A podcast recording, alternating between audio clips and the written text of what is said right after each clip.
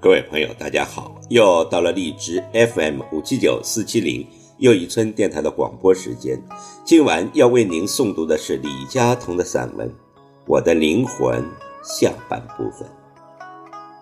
李佳彤，一九三九年一月五日生于上海，台湾资讯学者及作家，曾任台湾清华大学代校长、静宜大学以及暨南国际大学校长，暨大。资讯工程学系及资讯管理学系教授，于二零零八年五月卸下了暨南大学教授职务退休，在台湾清华大学担任教职。请听李佳彤的散文《我的灵魂》第二部分。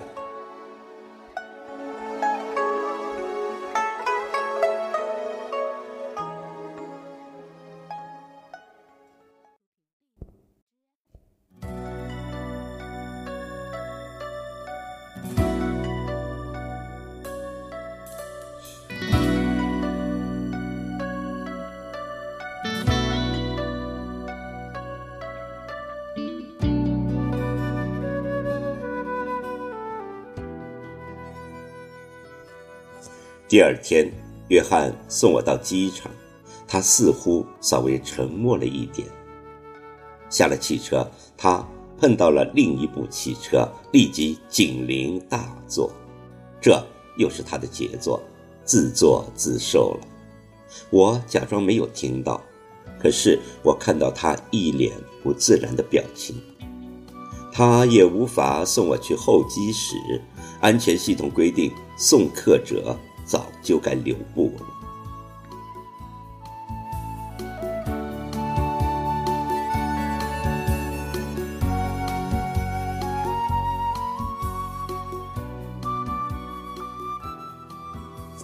一年以后，我忽然在《华尔街日报》上看到一则消息：约翰将他的公司卖掉了，他一夜间得到了四亿多美金，他的豪华住宅。卖了五百万美金。约翰在记者会上宣布，他留下一个零头，用四亿多美金成立了一个慈善基金会。基金会的董事们全是社会上有头有脸的人。他不是董事，他也不过问这个基金会如何行善，他完全信任这些董事们。几天以后，约翰夫妇也不见了。他的亲人替他保密，他的女儿已和那位年轻人结了婚，到非洲去帮助穷人了。这位科技名人就此失踪了。可是我有把握，约翰会找我的，因为我们的友谊比较特别。果真，我收到了他的信，他告诉我。他现在在英国的一个偏远的乡下，这里没有一家人用安全系统。他给我他的电话和地址，可是他故意不给我他的门牌号码。他叫我去找他们夫妇两人，而且说我一定会找到他的家的。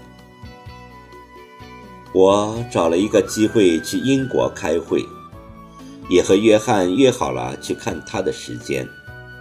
下了火车，我找到了那条街。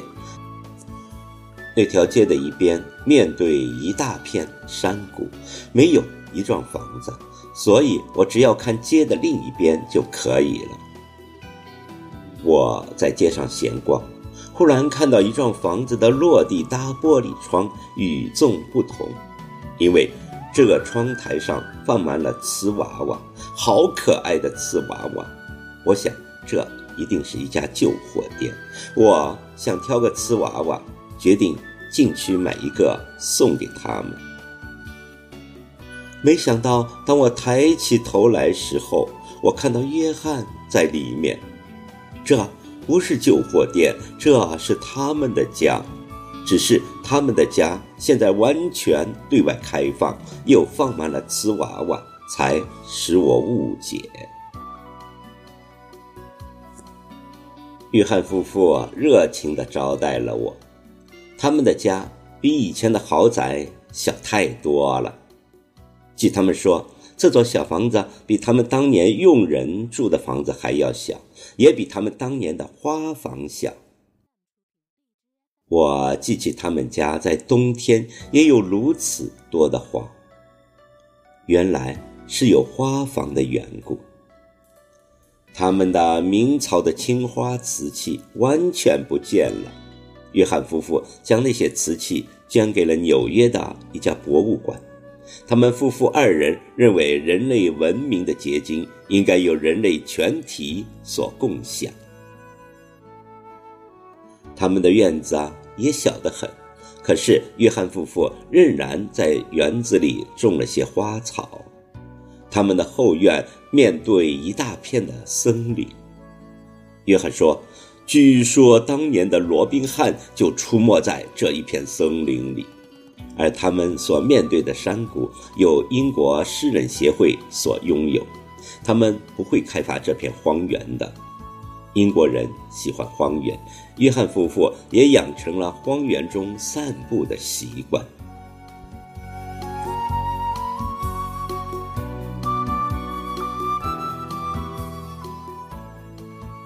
约翰告诉我，为什么他最后决定放弃这一切。他的公司得到了一个大合同，改善整个加州监狱安全系统。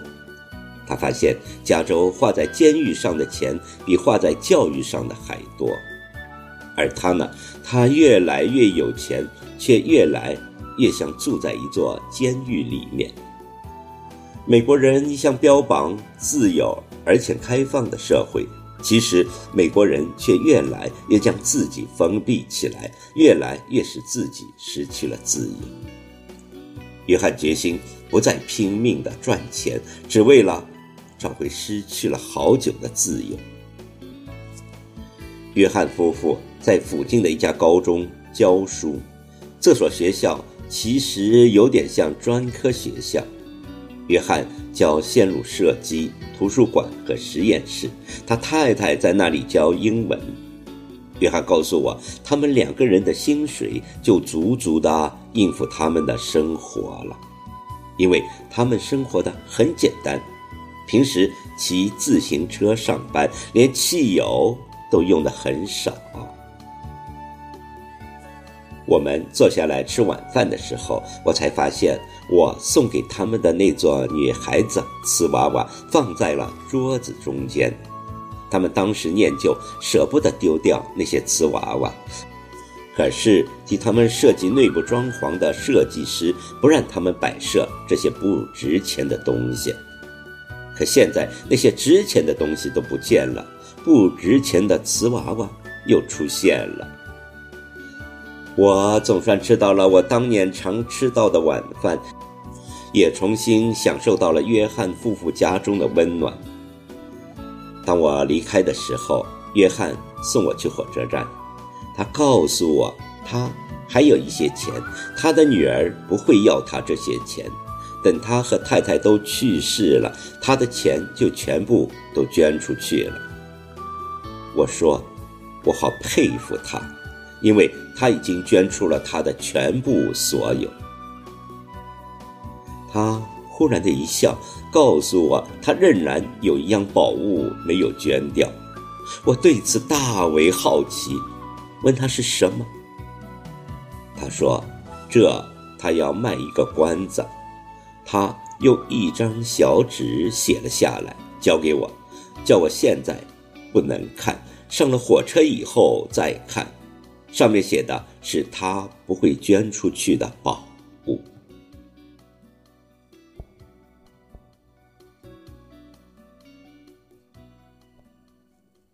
火车开了，我和站在月台上的约翰挥手再见。等我看不到他以后，打开了那张纸，纸上写的四个字：“我的灵魂。”